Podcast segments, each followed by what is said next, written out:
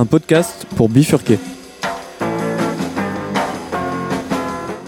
Chers auditeurs et auditrices de Radio Campus Paris, ce que vous vous apprêtez à écouter est la quatrième rediffusion d'une série de tables rondes enregistrées au cours du festival Social Terre, un week-end pour bifurquer qui a eu lieu du 15 au 16 octobre 2022.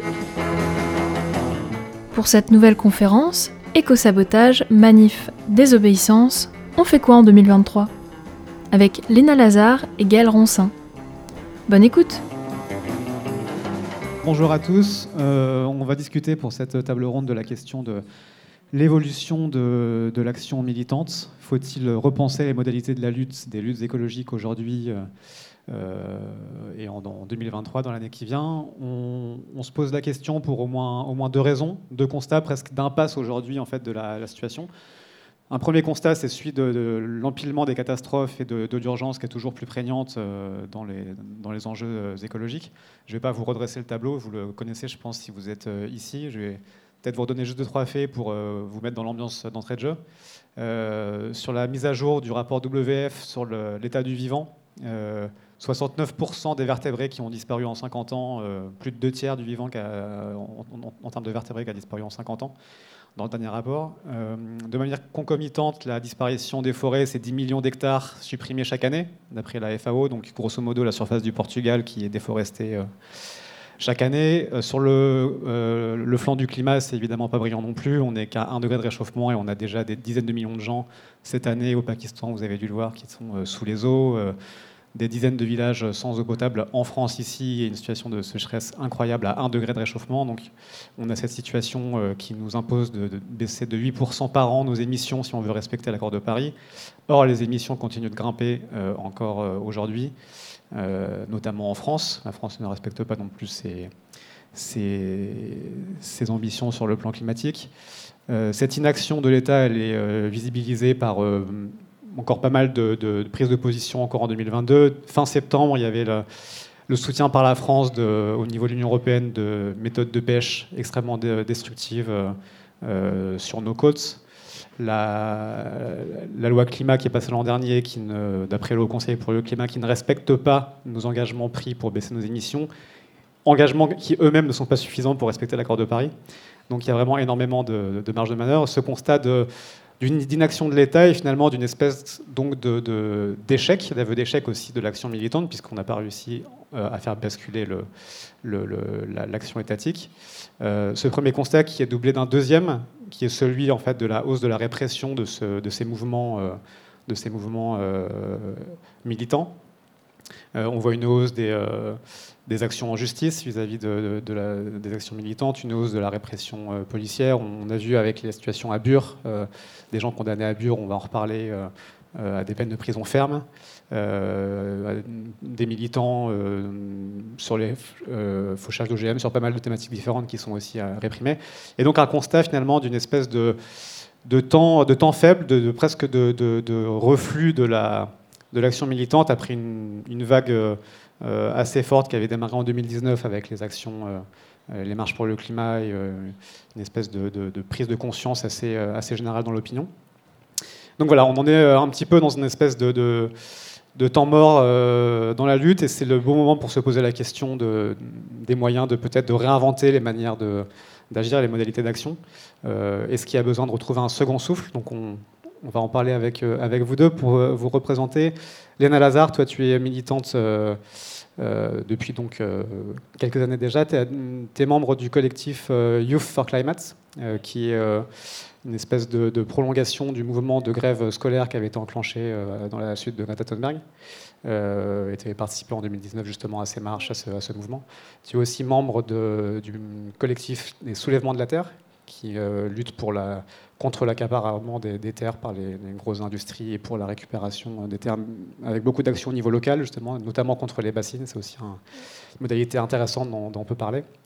Euh, voilà. Et puis tu as aussi récemment eu ton brevet agricole à l'école du Breuil, donc qui, est une façon aussi peut-être de re-ancrer l'action à, travers ces sujets dans différentes modalités d'ancrage territorial. Donc c'est intéressant aussi de, croiser un peu comme ça les, les compétences et les façons de, de s'implanter.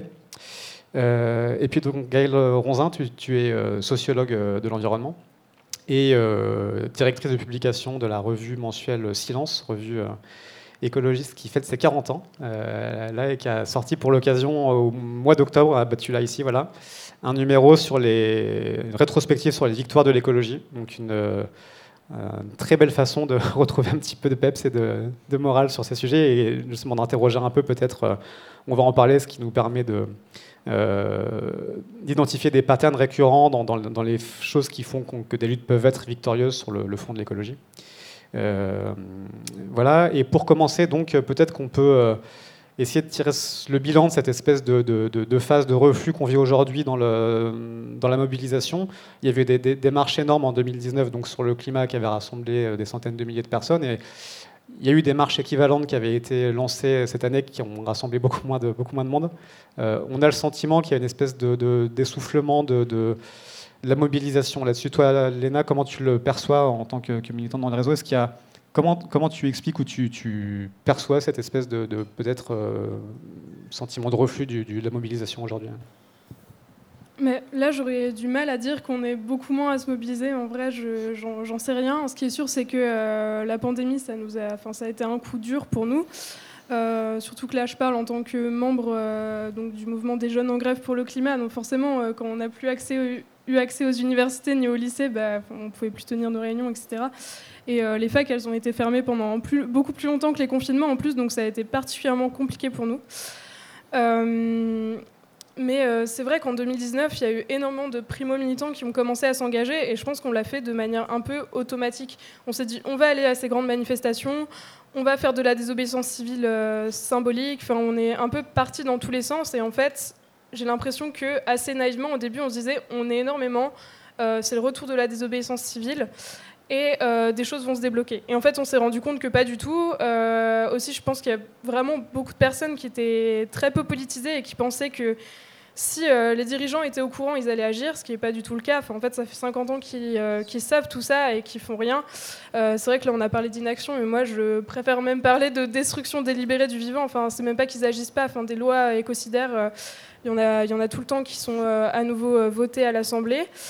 Et je pense que du coup, tout ça, c'était aussi un peu compliqué psychologiquement pour tout le monde, et qu'en tout cas, voilà, des mouvements qui avaient rassemblé beaucoup de gens, comme Extinction Rebellion ou même News for Climate,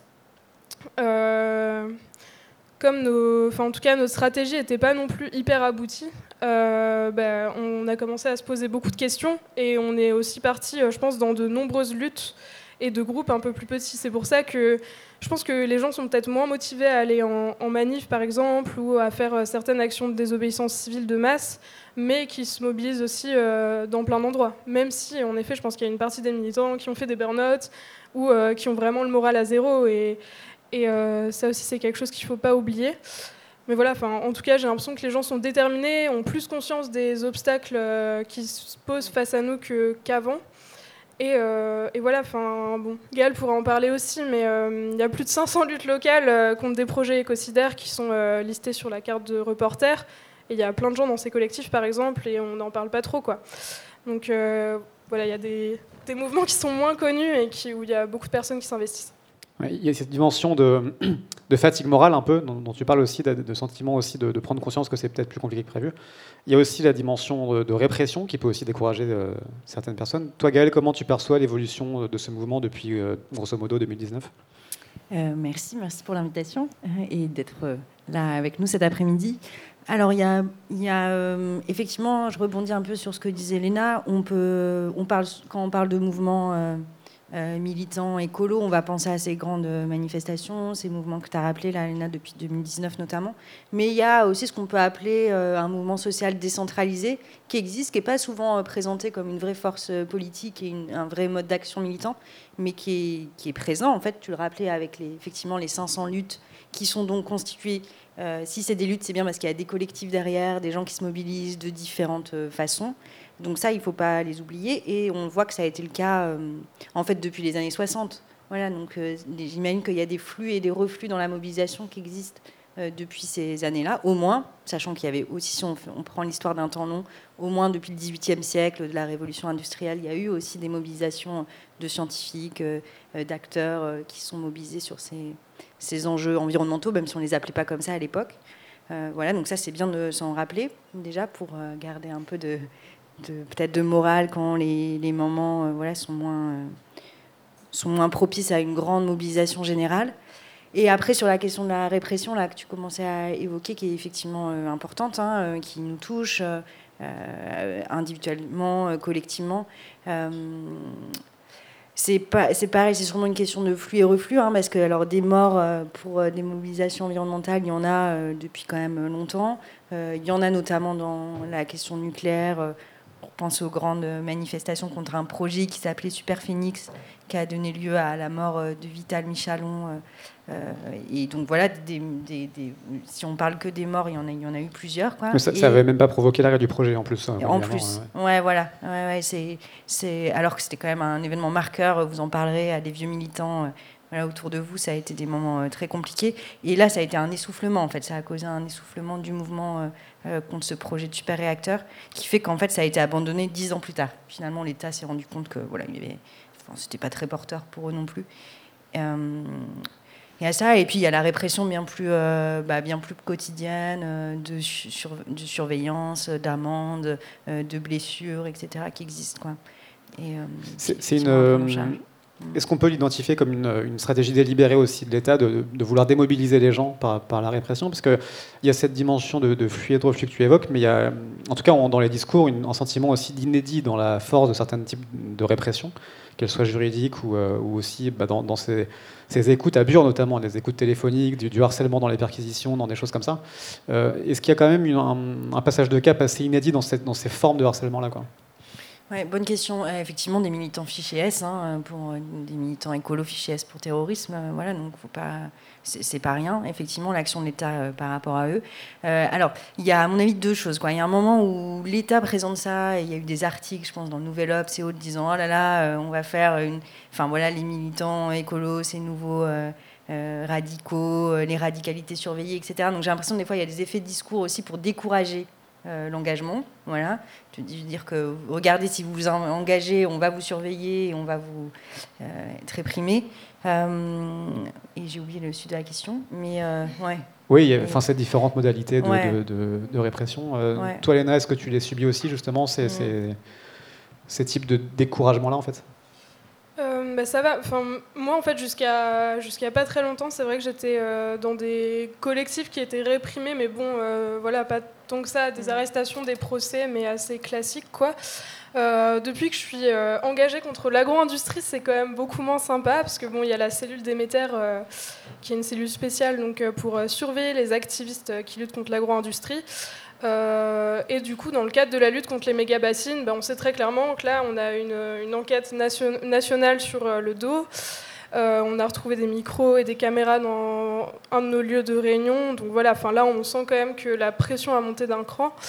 Euh, après, en effet, c'est rien euh, comparé à d'autres. Et là, en effet, on parlait de Bure.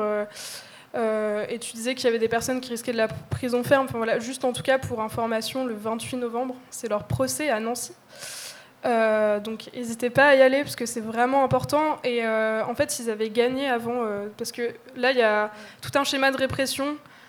du coup, en fait, c'est des mesures antiterroristes qui sont mises en place contre nous, alors que bon, voilà, tu disais qu'il y a des militants écolos qui sont fichés S et qui sont très surveillés. Enfin, contrairement à ce que disent quelquefois certains représentants de la police, en 50 ans, on n'a jamais tué personne. Enfin, et euh, les, blessures qui ont été peut-être faites envers euh, les forces de l'ordre, etc., euh, par des militants écolos, franchement, c'est des choses assez mineures. Donc, pour, pour resituer, excuse-moi, juste sur Bure, sur le contexte à Bure, il y a eu une manifestation non déclarée et aussi un incendie d'un local.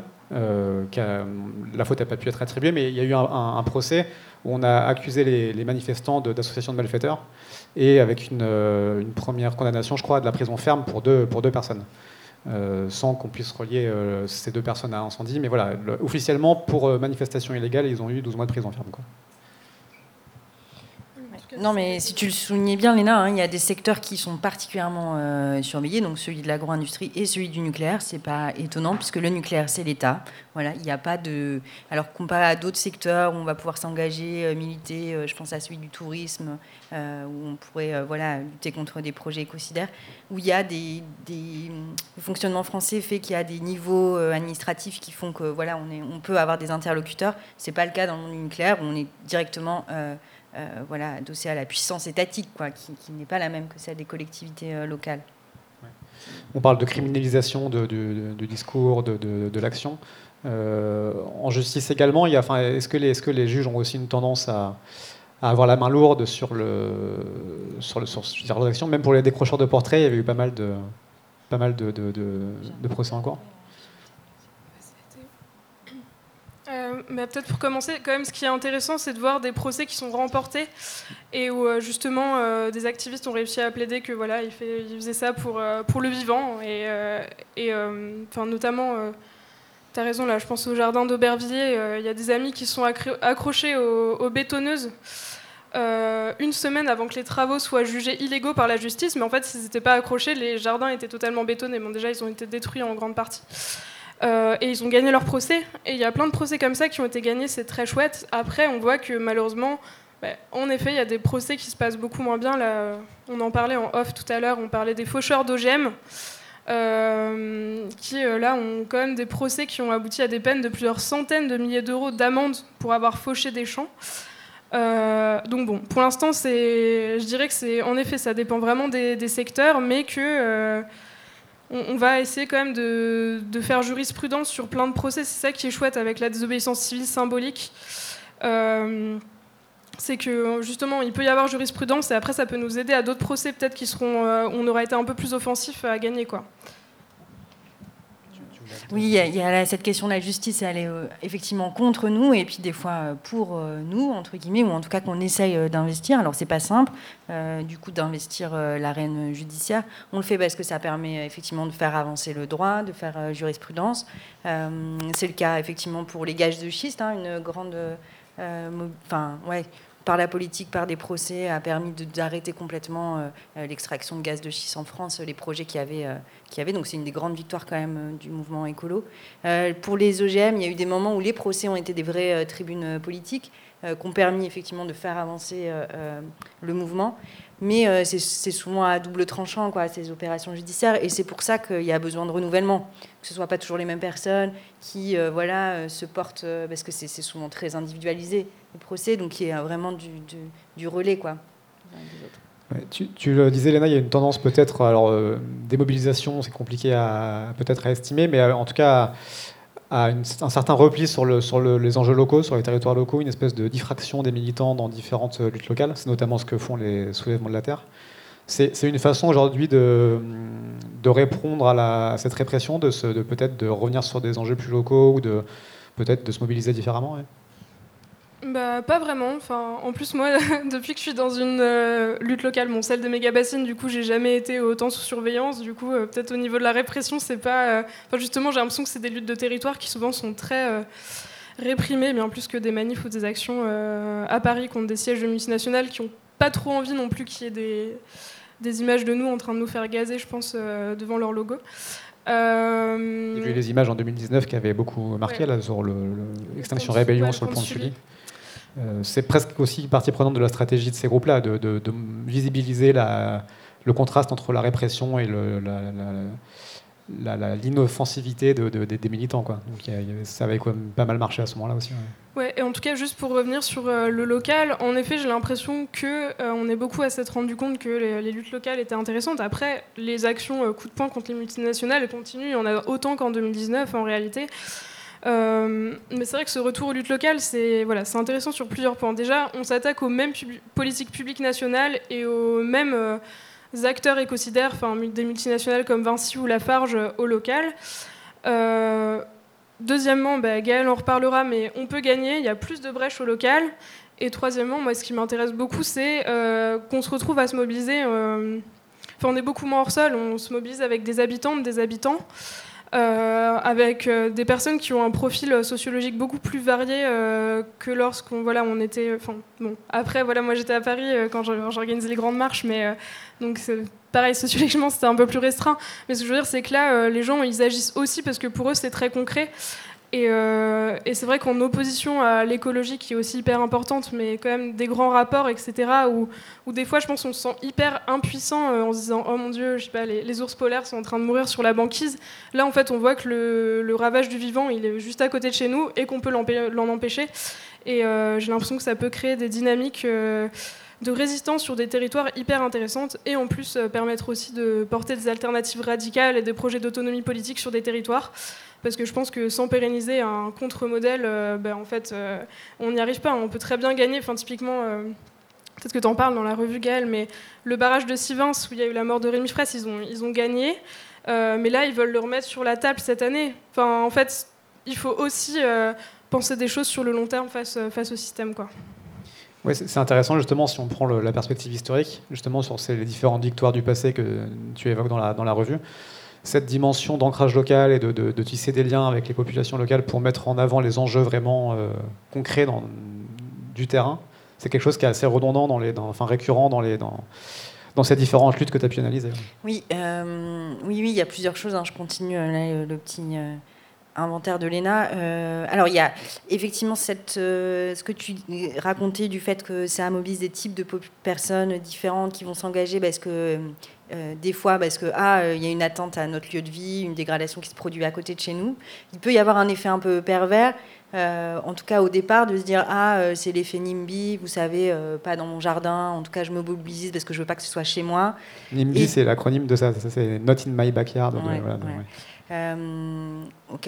de se dire est-ce que c'est vraiment gagné si finalement, par exemple, il y a eu des luttes contre des surf parks, donc des grands projets de vagues artificielles pour pouvoir surfer à vraiment 2 km de l'océan. voilà des trucs incroyables donc ont été euh, abandonnés, mais finalement pour être installés en Espagne ou euh, voilà ou des fois pas loin. C'est le cas des fois des entrepôts Amazon où euh, on se mobilise pour pas d'entrepôts, mais finalement ils sont installés à quelques kilomètres. Donc ça c'est toujours une question à se poser quoi. voilà cet effet-là, mais qui est souvent compensé parce que ça peut être comme tu dis Léna une entrée dans la politisation de certaines personnes et qui permet du coup de garder ouais de voilà d'avoir un apprentissage collectif, de mieux se connaître entre groupes euh, différents. C'est un premier point. Un deuxième, c'est le fait que euh, se pose la question, comme tu dis, de la durée. Donc, on s'organise à un moment et du coup, on peut suivre dans notre territoire assez longuement qu'est-ce qui va se produire. Puisque la, question qui pose après, c'est quand on remporte euh, une victoire, c'est le cas à Sivin, c'est le cas à la Borie notamment, je vais y revenir, ou bah, est-ce qu'on met en place un scénario alternatif? Un moment. Voilà, quand on a euh, euh, réussi à combattre euh, un projet de barrage, de surf park, de voilà, qu'est-ce qu'on va faire après quoi. donc je parle de la Borie qui était alors peut-être qu'il y en a qui connaissent une vallée où devait se construire un barrage. où finalement, bref, grâce à de la mobilisation, de l'occupation, etc., ça ne s'est pas construit. Mais se poser la question après de bah, qu'est-ce qu'on peut faire de ces lieux? Donc il y a notamment une maison qui a été occupée, etc. Euh, il y a eu des, différents projets là, au cours des 20, dernières années qui ont été mis en place pour savoir euh, euh, bah, voilà, créer peut-être un écolieu. Finalement, ça a été abandonné. Après, il y a eu un squat. Et là, la mobilisation a permis notamment de se révolter contre le projet de la mairie qui finalement, enfin la mairie et d'autres, et une entreprise qui voulait créer alors un truc un peu fumeux d'entreprise de, pour des algues, pour faire un peu de de l'agro, euh, voilà, je ne sais pas comment on dit, en tout cas des, trucs d'économie verte, etc. Et donc le fait qu'il y ait déjà une histoire euh, militante sur ce lieu, ça permet d'activer euh, les choses. C'est le cas à Notre-Dame-des-Landes aussi, là, avec les Total, peut-être tu pourras en parler là. Il y a eu une victoire récemment. Donc ça, c'est vraiment important quand même à garder en tête que ça permet, ça permet ça et de veiller à la suite quoi, dans nos territoires. Mm. tu es, aussi toi à Notre-Dame-des-Landes justement sur cette expérience de terrain. Il y a aussi, ben, si on liste un petit peu les différentes euh, leviers possibles dans ces, dans ces luttes pour, euh, pour euh, emporter des victoires, il y a la dimension aussi de, de développer une contre-expertise sur le terrain par rapport à tous les projets développés. À Notre-Dame-des-Landes notamment, il y a eu cette contre-expertise de naturalistes, de gens sur l'importance, le triton emblématique qui était le symbole de Notre-Dame-des-Landes et des différentes espèces. Et voilà, il y a cette, importance aussi de venir avec une contre-expertise et pour, pour démontrer aussi la finalité des projets. Sur Notre-Dame-des-Landes, toi, si tu avais ce retour d'expérience aussi euh. Euh, Après, moi, euh, il y a énormément de personnes que j'apprécie à la ZAD, mais j'étais un, peu jeune quand c'était vraiment occupé. du coup, j'y ai passé beaucoup de temps, mais après les expulsions, donc j'ai quand même moins. Enfin voilà, je peux pas parler depuis la lutte du tout. En tout cas, ce qui est sûr que. Là, ça me fait penser ta question aussi au fait que. Bah, dans tous les cas, la complémentarité des tactiques, c'est hyper important et euh, qu'en fait, il faut vraiment chercher les brèches sur, sur, enfin, à tous les niveaux. Enfin, en effet, les savoirs naturalistes, c'est hyper intéressant parce qu'on se rend compte en fait que en mettant des espèces protégées à certains endroits ou en les trouvant, mais il y a aussi une technique de plus en plus, enfin, qui est utilisée de plus en plus couramment, qui a été utilisée à NDDL de de soit favoriser, je sais pas, en, coupant certaines plantes, euh, euh, l'apparition d'autres, ou euh, bah, même juste de semer en fait des espèces protégées sur certains lieux qui allaient être, qui, qui être détruits. c'est aussi, aussi utilisé dans un contexte juridique parce qu'en fait, ils ont le droit de défoncer des espèces protégées, mais, euh, mais une fois qu'ils les ont listées et que ça a été validé par la préfecture qu'ils avaient le droit de défoncer euh, ces 10 espèces, et eh ben, si toi t'en as rajouté entre temps, et eh ben, ça retarde de ouf leur projet. Mais voilà, bon, ça typiquement c'est une tactique. Mais c'est vrai que euh, voilà, entre ça, entre, entre quand même le fait de faire des recours juridiques et d'essayer de trouver toutes les petites failles dans leur projet, et en fait la plupart du temps les projets sont quand même annulés juridiquement, et toutes les actions de terrain qu'on peut faire, donc de la manifestation au sabotage, c'est sûr que tous ces pans euh, de la lutte sont hyper importants, que ce soit sur une lutte locale ou sur des plus globales. Quoi. Ça pose la question de qui on cible en fait dans, l'action militante euh, face à un projet. Est-ce qu'on va cibler l'investisseur pour le décourager d'investir ou cibler l'administration publique pour le, euh, via le. Tu dis dans la revue, je crois que 50, 50 victoires sont le, fait de, de, rendu de justice qui, qui actait l'illégalité des projets. Donc finalement, les leviers sont différents suivant aussi les types de projets. Si c'est un projet qui dépend de, l'État euh, au niveau national, de municipalité, de voilà. Et parfois, c'est directement le porteur de projet qui se retire parce que les investissements sont trop risqués. Ou ça, c'est une typologie de, ciblage qui peut être différente, quoi.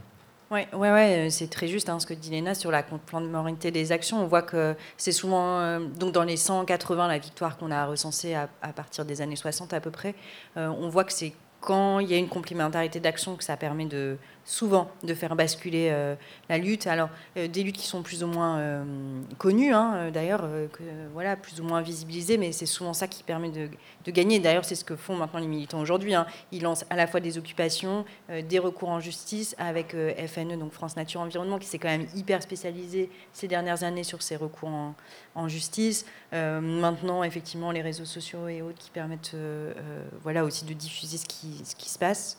Euh, et euh, après, euh, ouais, effectivement, sur ces, sur ces questions locales, je trouve que ce qui est intéressant maintenant aussi, c'est de voir que sur un même enjeu, enfin en tout cas sur les luttes locales, elles peuvent être reliées entre elles par des enjeux plus généraux. C'est le cas sur l'eau, on en reparlera peut-être tout, tout, à l'heure, où en fait on voit qu'une mobilisation à l'ouest de la France et dans l'est sur les mêmes euh, questionnements. Et c'est ça qui permet euh, aussi, je trouve, de fédérer et de dépasser cet échelon juste euh, du supralocal. Quoi.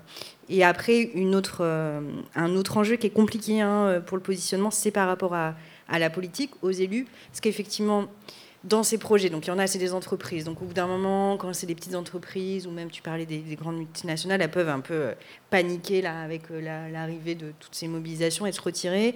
Il y en a, c'est que du public, et il y en a, euh, ces alliances publiques-privées aussi qui se développent de plus en plus. Même.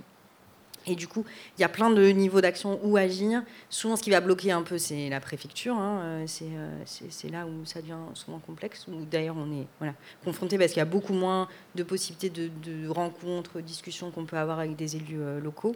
et se pose la question toujours hein, du moment des élections. Est-ce que ça va être un moment pivot ou non pour remporter des victoires? Euh, ça a été le cas, euh, même si voilà, on peut se demander ce que ça a été, euh, notamment à l'élection de Mitterrand, où il a annoncé toute une série d'arrêts, le Larzac, Plogoff, etc., quand il a été nommé, quand il a été élu. Notre-Dame-des-Landes, ça vient aussi dans, la, dans, le débat électoral, en fait. Ouais. Ça, ouais. Ouais, ça a été un grand moment de positionnement hein, pour, dès 2012, je crois, pour les candidats à l'élection présidentielle, de se positionner. Quoi. Et, et d'où, et c'était pas longtemps après, effectivement, l'élection d'Emmanuel Macron qu'il y a eu l'arrêt l'arrêt du projet d'aéroport. Donc, euh, mais bon, on se pose la question de est-ce qu'on a vraiment envie d'agir euh, avec un calendrier électoral ou pas quoi. Il y a, euh, déjà une première typologie d'action qu'on note dans tout ça sur le, recours juridique, l'ancrage local, l'action sur le, type de pression différente sur les, différents porteurs de projets, etc. il y a une limite à tout ça qui aujourd'hui se pose assez frontalement. C'est le, tu parlais de ton âge par rapport à la ZAD. En fait, c'est que c'est des victoires qui prennent beaucoup de temps. Euh, Notre-Dame-des-Landes, la, lutte, elle a commencé en même temps que le Larzac, en fait, donc c'est des dizaines d'années de, lutte pour, euh, l'emporter. la plupart des projets, c'est 20 ans ou 30 ans de lutte pour, l'emporter. Quand on, part du constat aujourd'hui qui est relayé par beaucoup de militants de, l'urgence de la situation, j'ai une double question. Comment est-ce qu'on fait pour ancrer ces stratégies dans un court terme et, euh, comment, comment est-ce que bascule peut-être en relation avec ça aujourd'hui l'action militante dans plus de radicalité, de sabotage, dont, on voulait parler aussi euh, Il y a eu le cas des bassines, les, méga-bassines, donc des agriculteurs qui, euh, qui, accaparent une partie de l'eau pour, pour faire pousser des, des, variétés extrêmement consommatrices d'eau, notamment du maïs. Il y, y, a eu dans les Deux-Sèvres une bassine qui avait été, qui avait été sabotée, en fait, percée pour le, par les militants. Euh, voilà, donc cette question de la temporalité et peut-être de la réponse par, par le sabotage, qu'est-ce que, qu'est-ce que tu peux en dire?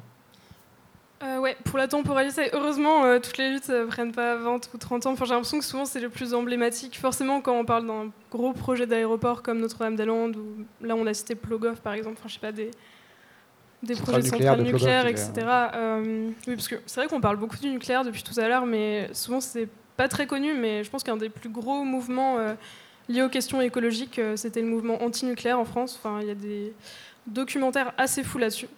Je recommande de, se renseigner. Euh, et oui, du coup, pour revenir à la temporalité, euh, après, oui, je suis d'accord. Enfin, malheureusement, ça peut prendre beaucoup de temps. Après, je me dis que c'est quand même intéressant, justement, lorsqu'on veut agir pour une société juste et écologique dans sa commune, enfin voilà, là où on habite, quoi, d'agir contre ces projets enfin, en plus, comme j'ai dit, ça, entraîne plein d'autres choses en fait. Euh, ça entraîne une culture de résistance locale, ça peut faire émerger voilà, des, contre-projets, des, initiatives qu'on pourrait plus rapprocher du space libertaire, etc. Euh, dans tous les cas, c'est sûr qu'il faut aller plus vite. Et ce que je trouve intéressant aussi, c'est que ces luttes de terrain, mais en fait, vraiment, en fait, il y a des choses aussi qui se font à l'échelon national. Là, typiquement, euh, cette année, sur les fermes-usines, euh, il y a des projets d'extension ou des nouvelles fermes-usines partout en France. Il y a plein de collectifs qui se mobilisent, ils sont en train de se coordonner. Et en plus, il y a une loi qui va être débattue euh, sur euh, les questions liées à l'agro-industrie. Je ne sais pas encore exactement, c'est tout frais cette nouvelle à l'Assemblée. Et Greenpeace a dit, bah, ça va être nos sujets de l'année. Nous, on va faire du plaidoyer à fond. Et en fait, là, on voit qu'il y a un truc qui se monte qui est quand même assez intéressant. Et je pense que si en plus on a la pression sur le terrain qu'on a aussi euh, le lobbying dans les institutions. Enfin voilà, en tout cas, il y a plein de campagnes sur des sujets très précis là qui, qui permettent peut-être d'amplifier des luttes. Et peut-être du coup sur le sabotage pour finir, enfin tu me dis si je prends trop de temps, j'ai l'impression que c'était une grosse euh, question. euh, je pense qu'il faut légitimer le, le, sabotage. Nous, on aime bien parler de désarmement au sein des soulèvements de la Terre, parce qu'en fait, c'est des armes qu'on désactive, c'est des armes contre le vivant. C'est vrai que le sabotage, on dirait que c'est, enfin, c'est plus connoté comme quelque chose de violent que nous on ferait. En tout cas, moi, je vois pas du tout de violence euh, là-dedans non plus. En fait, on parle quand même de, biens matériels, quoi. C'est de la dégradation matérielle. Euh, tu parlais d'une bassine qui a été débâchée, mais il faut savoir que 10 bassines ont été débâchées dans le marais Poitevin de ces derniers mois. Donc euh, c'est assez fou. Il y en a une notamment qu'on a débâchée en manifestation. Et ça ce genre d'événement, ça me tient vraiment beaucoup à cœur parce que c'est important qu'il y ait du sabotage clandestin, etc., fait la nuit en petits groupes. Euh, pour être en sécurité, mais aussi montrer que justement ces infrastructures écocidaires, on peut venir à plusieurs, euh, enfin à, plusieurs milliers et euh, la débâcher en fait comme ça devant tout le monde et montrer qu'on est légitime à le faire. Enfin ça, voilà, ça me semble hyper important et je pense que le sabotage ça peut se décliner de plein de manières différentes et c'est chouette. Il y, a de plus en plus d'actions plus offensives. Même si, comme tu l'as rappelé, Gaël, c'est pas nouveau. Enfin, des actions de sabotage totalement folles, il y en a eu plein. Euh, il y a même un militant, c'était, en Suisse. Là, le, non, c'était un militant suisse, mais qui avait tiré euh, au bazooka sur euh, une centrale nucléaire. Enfin, il y a des militants qui ont posé des, bombes dans des chantiers en France et tout. Enfin, il se passe des trucs totalement, totalement tarés. il y a aussi le Front de libération de la Terre dans les années 90 qui a fait de plus de 2000 euh, incendies euh, sans blesser aucun être vivant euh, dans le monde entier. Donc des incendies d'infrastructures écocidaires, donc des usines, je sais pas, des, usines de. Enfin, je sais pas, des, concessions de, de, de 4x4, on parlait pas encore de SUV. donc voilà, c'est chouette que ça revienne et je pense que c'est voilà, il faut qu'on ait un panel le plus large possible de modes d'action pour gagner. Là, on voit bien que dans le Marais Poitevin, typiquement sur les méga bassines, le sabotage a vraiment été utile. Ça a été utile de monter d'un cran. Là, on a vraiment fait peur euh, à certains acteurs de l'agro-industrie. Euh, Groupama, pendant un temps, euh, avait décidé d'arrêter de subventionner les chantiers de méga bassines. Donc, voilà, ce serait vraiment dommage de, se priver de ça. Et j'espère vraiment aussi que on va considérer ça comme de plus en plus légitime d'organiser de, telles actions. Ouais, tu, disais que ça revenait à la mode, c'est vrai que ça existait euh, par le passé aussi. Qu'est-ce qu'on peut dire de l'efficacité de ce type d'action aussi? Est-ce que c'est euh, est -ce c'est efficace de, passer par cette radicalité-là qui peut, qui peut crisper aussi euh, dans l'opinion? Enfin, C'est toujours un débat de qui on cible, est-ce qu'on veut convaincre ou bloquer ouais, la, question de l'efficacité elle est importante hein, parce qu'on peut l'avoir à différents niveaux. Oui, ça peut être efficace pour faire peur, comme dit Léna, sur un, petit projet ou en tout cas euh, là, le, cas de la Borie dont je parlais, il y a eu des incendies, des, engins de chantier qui venaient commencer à construire le barrage, qui a permis de, voilà, localement de, de, de, créer un rapport de force. En fait, c'est ça qui est intéressant. C'est le cas aussi quand il y a une, une route qui voulait se construire entre Lyon et Saint-Étienne où à un moment, euh, des urbains plutôt se sont greffés à la lutte qui était plutôt paysanne, euh, qui datait aussi depuis 20 ou 30 ans, voilà, qui, continuait à avoir des moyens d'action un peu classiques, on dirait légalistes, avec des pétitions, des recours juridiques, mais bon, ça, ça s'enlisait un peu. Donc là, l'arrivée un peu de nouvelles forces un peu plus radicales fait que voilà des modes d'action différents. Ils ont construit des tours. Euh, à un moment, euh, c'est agité le spectre euh, du zadiste qui viendrait s'installer et s'occuper et la destruction de, de lui qui a permis localement d'instaurer un rapport de force avec les élus et donc de faire abandonner le projet. Donc ça, c'est le cas. Après, effectivement, on se pose la question à plus large échelle de, de comment arriver à, à, la fois convaincre et continuer à agir en réaction à, des types de projets, mais peut-être aussi plus directement euh, à euh, des ennemis euh, identifiés. Quoi. Donc aller identifier, bah, c'est le cas là sur les bassines, les soulèvements de la terre ont sorti un peu une infographie sur, sur l'ensemble des entreprises qui sont visées, de la plus petite à la plus grosse qui participent à ces chantiers-là. voilà, donc d'aller aussi viser, l'idée c'est bien de ne pas viser des individus, hein, mais bien des, des, organes collectifs. De production euh, de, l'économie, puisque c'est là où on sait que ça fait mal quoi, quand on tape euh, sur ces, ces instances-là. Donc après, sur la question de l'efficacité, pour l'instant, on n'a pas gagné, hein. clairement, on en est loin. Quoi, on parlait avant d'arriver de comment ça a été théorisé, notamment par Andreas Malm, ça, le philosophe, sur cette, cette question-là. Et notamment l'idée que, le, en tout cas, cette radicalité, ce sabotage, il vient aussi comme stratégie pour convaincre in fine l'État d'agir en se positionnant comme un espèce de flanc radical qui légitime aussi l'action de, figures plus euh, politiquement correctes et avec lesquelles on peut négocier in fine. Quoi. si on regarde les grandes victoires du passé, sur, le, sur les grands combats contre l'apartheid, contre le, les droits civiques des Noirs, il y, a, toujours eu ce flanc radical qui venait euh, en complémentarité. Euh, une, dernière façon de développer ça, peut-être avant de prendre des questions de la salle, parce qu'on ne va pas faire trop long, sur cette radicalité-là, est-ce que c'est important aussi de faire attention à, cibler socialement ce, ce qu'on pointe je pense notamment aux différentes polémiques qu'il y a eu récemment, que ce soit sur le, les blocages, on, euh, en parlait du périphérique qui vient, heurter des gens qui ne sont, euh, sont pas les gens les plus, riches et qui vont travailler comme ils peuvent en voiture. Ou là récemment, on en parlait aussi sur l'action militante sur le tableau de Van Gogh cette semaine qui a fait réagir certains, François Gémen notamment, climatologue. Qui.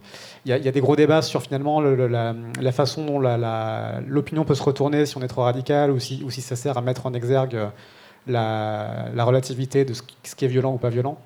Euh, voilà, comment est-ce qu'on cible efficacement dans des actions de, sabotage ou de, blocage pour, pour être euh, juste socialement quoi? Euh, mais du coup, on parle pas mal de radicalité et c'est vrai que souvent on en parle aussi en mode offensivité. Quoi. Pour moi, la radicalité, c'est juste revenir aux racines du problème et il faut que ce soit présent dans toutes nos actions. Enfin, il ne faut pas qu'on se fasse récupérer par je sais pas, du greenwashing ou de l'écologie libérale. Enfin, ça, c'est quand même un des plus gros problèmes qu'on a. En face de nous, ils sont très forts pour absorber nos, revendications. Euh, après, euh, oui, en effet, là, on parlait justement des, gens qui euh, peut-être sont partis ont arrêté de faire certaines actions de désobéissance civile symboliques. Et je trouve ça intéressant de, retrouver du coup dans, dans cette suite un peu d'XR, dans Just Stop Oil ou Dernière Rénovation, euh, le retour de ces actions qui sont un peu décorrélées de, la cible. Quoi. Euh, moi, j'avoue que c'est pas trop ma, stratégie parce que j'ai l'impression qu'en tout cas, les grosses campagnes que je connais qui ont permis de mettre à terre des acteurs écocidaires, ben, en fait, euh, voilà, on, regarde justement quels sont les acteurs qu'on veut atteindre et qui sont directement liés. et on agit contre eux. Et que et que, enfin voilà, en tout cas moi là sur la question de comment on peut interpeller l'État, enfin en fait là la stratégie dont on parle c'est une stratégie qui est purement médiatique et je trouve qu'il voilà, a du mal à incarner une écologie populaire, même si en effet la manière dont Là, je parlais plutôt de la stratégie en général, je parlais pas du, tableau de Van Gogh. Euh, désolée, je sais qu'il faut faire bref et que c'est la fin de, la conférence. En tout cas, je suis très choquée euh, de la manière dont les gens ont critiqué les activistes qui ont fait cette action. C'est assez marrant parce que, euh, bref, des amis qui sont activistes depuis de, longue date ont dit que c'était genre trop incroyable. Enfin, en tant qu'action activiste qu'ils avaient fait, etc.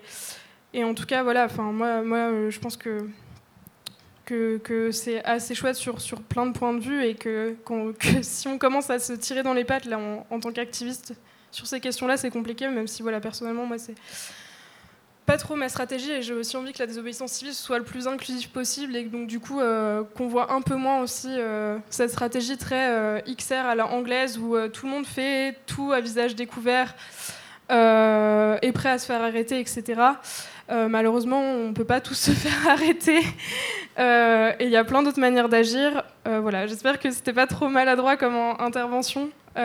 Pas du tout, non, non. Sur cette idée, pour conclure, Gaëlle. oui, oui, non, mais je souscris à ce que tu dis, Léna. Pendant longtemps, on nous a dit qu'il fallait informer euh, euh, le public, euh, c'est beaucoup des scientifiques qui ont, relaté ça, des politiques aussi, disant il faudrait voilà, faire prendre conscience aux gens d'un problème, etc. Bon, enfin, voilà, déjà, ça a été fait, ça a été fait depuis longtemps. plein de gens en plus en avaient conscience, malgré, sans avoir besoin de discours surplombants pour s'interroger sur l'état de, de nos milieux de vie, de notre façon de vivre. Donc ça, c'est pas... Voilà, ça, j'espère qu'on a dépassé ça. En tout cas, j'ai l'impression que ça, ça commence à avancer. Donc effectivement, peut-être qu'il faut encore euh, quelques actions médiatiques, mais j'ai pas l'impression que c'est là qu'on doit euh, concentrer euh, peut-être nos forces. En tout cas, il faut y réfléchir quoi, dans une stratégie plus large, comme tu le disais, Léna, avec plein de leviers d'action, premièrement. Et après, deuxièmement, sur ces questions d'engagement, en fait, c'est là où ça en vient. Hein, comment on s'engage et qui peut le faire, quoi, qui peut s'engager. Ça, c'est vrai que c'est une une grande question. Hein. Euh, euh, je pense qu'une façon d'y répondre, c'est de dire qu'effectivement, il y a plein de modes différents qui sont tous euh, importants. Et surtout, peut-être d'avoir du relais à un moment, voilà, ne pas oublier ce qui s'est fait avant, d'avoir la mémoire de ces luttes et de la façon de les poursuivre pour pas tout réinventer de zéro. en tout cas, on essaye de, continuer à, travailler là-dessus, à former, etc. Et surtout à passer le relais pour que ça continue. Merci. Bah, on peut conclure là-dessus. On va comme, comme ça avoir le temps de prendre quelques questions de la, de la salle. Si, euh, J'imagine que certains ont des questions pour continuer ce, tour d'horizon de, des façons d'agir, de renouveler la lutte. Je ne sais pas s'il y a un micro qui. Ouais. On ne voit pas beaucoup, mais. On entendra normalement. C'est les yeux, ah oui, juste j'ai un petit doute tout à l'heure. Je sais quand j'ai parlé du, du, vieux là qui avait tiré au bazooka sur. Euh, je crois que j'ai dit sur une centrale nucléaire, c'était sur un chantier, hein, parce que là, ce serait vraiment chaud. Une centrale réactive, ouais. ouais. Pas une centrale qui sont pétées grâce à une action militante. On en aura entendu parler, je pense. Oui, c'est ça. On va limiter notre. Ouais. Obligé de limiter notre sabotage pour le nucléaire. Sinon, on va se tuer nous-mêmes. Si vous avez des témoignages aussi, hein, c'est vrai que. Bonjour. Euh, déjà, beaucoup parce que c'était très intéressant. Euh, j'ai l'impression que des fois, en tant que militant, euh, c'est une réflexion constante, mais il y a des fois un point de bascule qui fait qu'on se dit, consciemment ou pas, ok, c'est pas possible, là je passe du côté euh, action et là j'y vais. pour chacune, est-ce que vous avez eu un moment comme ça, ou un événement, ou une parole, ou quelque chose que vous avez lu qui a fait que vous êtes passé de l'autre côté, vous vous êtes dit non, enfin consciemment ou pas, encore une fois, est-ce que genre là ça a été le truc où je me suis dit j'y vais en fait. Là, c'est juste plus possible? Euh, bah, c'est vrai que j'ai l'impression que c'est une question que. Enfin, j'ai vu autour de moi, il y a plein de gens qui arrivent à y répondre euh, euh, facilement. Ils ont vraiment eu un déclic. Moi, c'est vrai que c'était plutôt un chemin de l'engagement qu'autre chose. J'ai du mal à savoir ce qui a fait que j'ai commencé à m'engager. En tout cas, j'ai commencé à m'engager vraiment. Enfin voilà, très légèrement en rejoignant l'assaut écolo de ma fac et euh, juste petit à petit, en tout cas, euh, au début, je faisais du plaidoyer euh, auprès de l'administration de Sorbonne Université, du CRUS, etc. juste pour qu'on soit dans une fac plus écologique, que tout le monde ait des cours sur l'écologie, des trucs un peu de base. Et en vrai, en voyant à quel point c'était lent et aussi à quel point on nous mettait des bâtons dans les roues pour des trucs vraiment de base. Et à côté de voir quand même, enfin voilà, le, le, chaos climatique en cours, ça a fait qu'en tout cas, je suis passée de plus en plus à des actions euh, sur le terrain et offensives. Euh, voilà. Après le début de mon engagement écolo, malheureusement, j'ai pas de réponse très claire. Euh, oui, c'est toujours intéressant hein, la question de la biographie euh, militante euh, des gens. C'est vrai que c'est sûrement chouette à raconter parfois, même si je pense qu'il n'y a pas de, a pas besoin de lister un peu nos engagements ou de faire comme si on était voilà mm. hyper engagé. Il y a aussi des phases, je pense, personnelles de flux et reflux, quoi, des moments où on a plus le temps, plus l'envie, plus les moyens, les capitaux aussi économiques, culturels pour s'y lancer. moi, je dirais qu'il y a plusieurs choses. Peut-être qu'il y a mon histoire familiale qui fait que j'ai grandi sur une ferme. Euh, voilà, donc il y a sûrement ça qui a dû jouer. J'ai encore du mal à savoir où est-ce que ça a joué, mais ça a sûrement joué. Et il y a aussi le fait de s'engager dans d'autres euh, dimensions. Euh, moi, il y a eu toute une grande partie, puis ça continue, où je, où je milite pour, et puis c'est le cas aussi de Socialter, sur la presse indépendante. ça a été un grand, enfin voilà, des grandes années pour moi de, d'arriver à soutenir les médias libres, de travailler avec eux, de m'engager.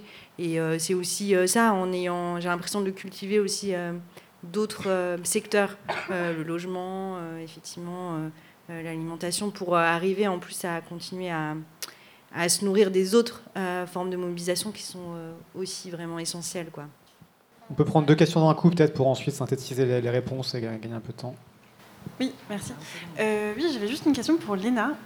au début, il était question de ta formation agricole et du coup, j'aimerais bien savoir comment est-ce que tu envisages cette installation dans le cadre de, de ton engagement Est-ce que pour toi c'est une poursuite de ton engagement voilà. Oui, sur la précision apportée par euh, l'ENA, en fait la précision est fausse. Euh, le député vert euh, de Genève, Kaïm Nissim, a effectivement tiré, pas avec un bazooka, mais avec un lance-missile sur la centrale nucléaire de Crémalville. Mais effectivement, il s'agissait de la centrale nucléaire de Crémalville en chantier. Donc c'est à, la fois vrai et faux. Et, par contre, j'en profite pour dire qu'il y a eu un autre attentat important avec une fausse indication euh, dans euh, la revue Socialterre qui dit que la militante écoféministe Françoise Daubonne a fomenté un attentat contre la centrale de Fessenheim. En fait, elle n'a pas fomenté un attentat, elle a euh, réalisé l'attentat qui a, eu, lieu en 1975. Donc c'est important de comprendre euh, ce qu'a fait la célèbre écoféministe euh, Françoise Daubonne. Et le plus incroyable, c'est que la police n'a jamais su qui c'était. Et c'est tout récemment une jeune thésarde qui a fait sa thèse sur Françoise Daubonne, Caroline Goldblum, euh, en allant lire les archives de Françoise Daubonne, elle découvre dans son journal intime tous les détails sur l'attentat de 1975. Donc c'est important de, préciser euh, euh, tout ça. Je voulais juste un petit peu, voilà, parce que j'ai vécu tout ça personnellement. Et je fais partie de la tendance écolo euh, radicale. Donc je donne juste une petite recette en deux mots. Et ça explose. J'ai appris ça chez des paysans. On ne recommande rien officiellement ici, mais Euh, merci pour ces précisions. Euh, peut-être sur la partie euh, école, du coup, formation, déjà, Léna ouais. ouais, désolé pour l'erreur au niveau de l'arme. En plus, je enfin bref, je sais pas, je me suis emmêlé les pinceaux. bref, oui, pour le brevet agricole, bah, c'est vrai que du coup, ça fait un an que j'ai fini mes études et euh, que pour l'instant je ne suis pas installée. Euh, l'idée de base c'était euh, justement de rejoindre la coopérative agricole de Notre-Dame-des-Landes où il y a pas mal de militants paysans qui du coup sont paysans à mi-temps et à côté militent. il se trouve qu'entre-temps j'ai rejoint une super asso qui s'appelle Terre de lutte et qui justement co-gère la carte des luttes locales de reporters et aussi voilà... Enfin, en gros, je prends le train toutes les semaines et je vais un peu aux quatre coins de la France rencontrer des luttes, etc. Donc c'est hyper passionnant, mais ça a repoussé un peu mes, mes plans d'installation, mais c'est vrai que du coup, euh, là, on pense plutôt à une installation collective entre militants. Euh, et bien entendu, je me rends bien compte que vu l'urgence de la situation, je peux pas être paysanne à, temps plein, c'est pas possible. Donc voilà, et j'ai un projet de, de, grande culture et de fabrication de, fabrication de miso. Euh, on pourra en parler plus en détail si ça t'intéresse, mais, mais voilà, et je pense que ça aura, enfin, je m'installerai plutôt dans deux ans. Je sais pas si j'ai bien répondu à ta question, mais, mais voilà. Merci beaucoup. Les autres questions seront informelles à l'extérieur. Merci à vous deux, merci à tous pour la participation. Suite à cette table ronde, nous avons pu échanger avec Léna Lazare. Euh, donc on est euh, au festival Social Terre, un week-end pour bifurquer. Euh, pourquoi est-ce que pour toi c'était important d'être ici aujourd'hui? Bah, C'était important pour moi parce que je trouve que le tournant qu'a pris Social Terre c'est vraiment chouette. Enfin, il, il parle vraiment de, problématiques hyper intéressantes au niveau de l'écologie politique. Et ils ont une ligne assez radicale, donc à la hauteur des enjeux. Enfin, moi, c'est ce que je défends, quoi, une écologie donc, euh, qui revient à la racine euh, du problème, en opposition à, voilà, à une écologie euh, plus libérale, au greenwashing, etc. Donc j'étais hyper contente d'être là. Et c'est quoi ta, ta, définition de bifurquer Si, t'en as une, en quelques mots? Ok. oula, grande question. Mais oui, euh, je dirais que bifurquer, en effet, c'est. Euh, en tout cas, c'est de partir dans une autre euh, direction que celle, justement, bah, voilà, du, de notre société capitaliste et productiviste. Donc, voilà, peut-être, justement, donc s'attaquer à tout ça, ou en tout cas, voilà, partir dans, dans une direction qui lui est radicalement opposée. Quelles seraient, d'après toi, les différences entre la désobéissance civile à la base avec euh, Taureau, je crois, à l'initiative de, ce mouvement-là, et aujourd'hui? Oh là là, euh, ça fait hyper longtemps que j'ai pas lu Solo, je sais pas du tout. Euh, enfin, ou Taureau, on ça la française, c'est un peu nul là. Ouais, ça fait hyper longtemps que j'ai pas lu Taureau. en tout cas, bon, si on part, sans parler de Taureau, si on parle, de, si on parle de désobéissance civile en disant que justement c'est juste désobéir aux lois dans un cadre très large, bah. Euh, c'est vrai que la, désobéissance civile actuelle, en tout cas, c'est euh, des actions sur euh, le terrain. C'est pas voilà, pas juste désobéir. Enfin, ces actions collectives, c'est pas juste désobéir aux lois dans son coin. la plupart du temps, et voilà, c'est avec une une volonté, volonté d'offensivité. Donc après, sûr qu'il y a un panel assez large d'actions. de la désobéissance civile donc symbolique, visuelle, enfin je sais pas typiquement aller afficher euh, une grande banderole sur euh, une institution euh, qui dénonce quelque chose à bah, voilà, ce dont on parlait, par exemple, les actions de désarmement notamment voilà, le débâchage des méga-bassines ou d'aller brûler des, des engins de, de, chantier. Ok, un grand panel donc de, de possibilités. Et justement, par rapport à donc, cette vision donc, de la désobéissance civile qui peut être plus ou moins radicale, est-ce que tu as la sensation que la couverture médiatique, la vision globale de l'opinion est un peu en train d'évoluer sur ces questions ou euh, pas spécialement en fait? Je sais pas. Euh, bah, j'ai l'impression que les gens nous, nous ont toujours euh, beaucoup soutenu les actions de désobéissance civile et que voilà, ils le font toujours. Je sais pas s'ils le font plus. En tout cas, moi j'ai été bien surprise de voir justement que bah, toutes les actions plus offensives qui ont pu être menées, voilà, enfin de, en tout cas de sabotage d'engins de chantier ou, euh, ou le débâchage des méga-bassines, etc. Ça a été très, ça a été soutenu largement par de nombreuses organisations. Enfin, notamment, je pense à, à des tribunes qui sont sorties euh, suite à l'action BlackRock, où euh, justement les jeunes pour le climat avaient défoncé les bureaux de cette multinationale où on voyait que bah, y avait des chercheurs du GIEC, enfin je sais pas, des écrivains, des personnalités, enfin quand même énormément de gens qui la soutenaient. C'était pareil justement pour le débâchage des méga-bassines où on avait euh, tous les candidats à gauche euh, à la présidentielle euh, et de nombreuses personnalités qui soutenaient. Donc ça va. Enfin, j'ai l'impression que globalement, oui. Enfin, c'est. Enfin, contrairement à ce que des fois la. Enfin, quand même, certains articles de presse plutôt à droite veulent faire croire en disant qu'on est des méchants radicaux, qu'on est des futurs éco-terroristes. je pense que les gens ont bien compris qu'on agissait pour le bien et que la situation était grave. Euh, et est-ce que selon toi, il y a de la euh, désobéissance civile contre-productive? Oh là là. euh, je suis pas sûre qu'il y ait de la désobéissance civile contre-productive. Après, c'est vrai que je suis moins fan de certains trucs. Enfin, je sais que typiquement, enfin, des fois, il y a eu des actions XR avec des gens qui se foutaient à poil et qui se mettaient, je sais pas, qui se mettaient du sang sur le corps de, dans, dans, des lieux institutionnels. Enfin, ça, du coup, c'est voilà, c'est genre on, choque pour avoir une réaction médiatique. Enfin, pourquoi pas Mais c'est vrai que moi, en tout cas, je préfère la désobéissance civile qui s'attaque directement aux responsables du ravage écologique et qui aussi voilà, après, on peut pas toujours le faire, mais en tout cas, euh, permettre une, certaine inclusivité, quoi. Euh, j'en parlais pendant la conférence, mais je suis pas particulièrement fan des actions où on cherche particulièrement à se faire arrêter sans se poser de questions, sans se rendre compte que c'est quand même un énorme privilège. Euh, enfin, que, voilà, il n'y a, pas la même répression en garde à vue pour tous, il n'y a pas les mêmes Enfin, on n'est pas tous égaux aussi lors des procès, etc. Et que je pense que c'est bien de savoir. Enfin, moi, typiquement, j'ai jamais été en garde à vue, j'ai fait masse d'actions. Que justement, on peut faire aussi plein d'actions et avoir une culture de la sécurité qui fait que on se fait quand même moins réprimer. Par rapport euh, à. Donc, tu es dans le collectif Terre de lutte, c'est ça? Et donc, en fait, qui cherche à répertorier un peu les différents fronts de lutte euh, à l'échelle du territoire euh, français globalement, quoi.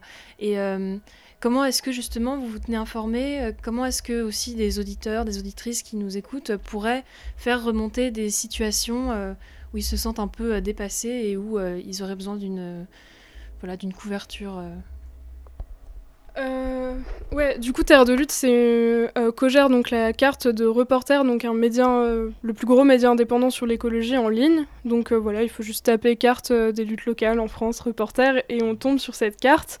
Euh, après, du coup, il y a une journaliste qui bosse sur euh, la carte, donc qui fait un travail de recherche, qui les valide aussi. Euh, parce que bon, il y a une charte quand même derrière la carte, parce que bon, les luttes locales contre des projets polluants et imposés, ça peut recouper beaucoup de choses, et donc il y a certaines valeurs qui sont vérifiées avant ça. Et bah, nous, c'est vrai que comme on est une asso de soutien à ces luttes en tant qu'acteur des luttes, bah, on reçoit quand même pas mal de messages et tout, donc on, on aide aussi donc à, à les répertorier. Et du coup, euh, voilà, bah, faut checker la carte et euh, c'est possible de s'inscrire à la newsletter de Terre de Lutte aussi, qui tous les mois justement euh, met certaines luttes en avant. on a un agenda national donc de justement toutes les actions qui, se préparent en France. Et je parlais aussi des soulèvements de la terre lors des conférences, qui du coup est un mouvement contre l'agro-industrie mais qui s'ancre dans les luttes locales.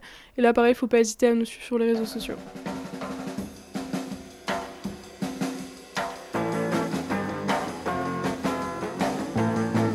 L'interview de Léna Lazare a été réalisée par Joachim Taïeb, Pierre-Yves Lereyer et par moi-même, Marion Barbet. Mercredi prochain, ne manquez pas la cinquième et dernière table ronde du festival. Étudiants salariés bifurqués, oui, mais comment? Avec Alexia Beaujeu, Lola Keraron et Maxime Verdun. Retrouvez cette rediffusion ainsi que toutes les autres tables rondes sur le site de Radio Campus Paris. N'hésitez pas à le partager s'il vous a plu et surtout, restez connectés sur Radio Campus Paris. 93.9 FM.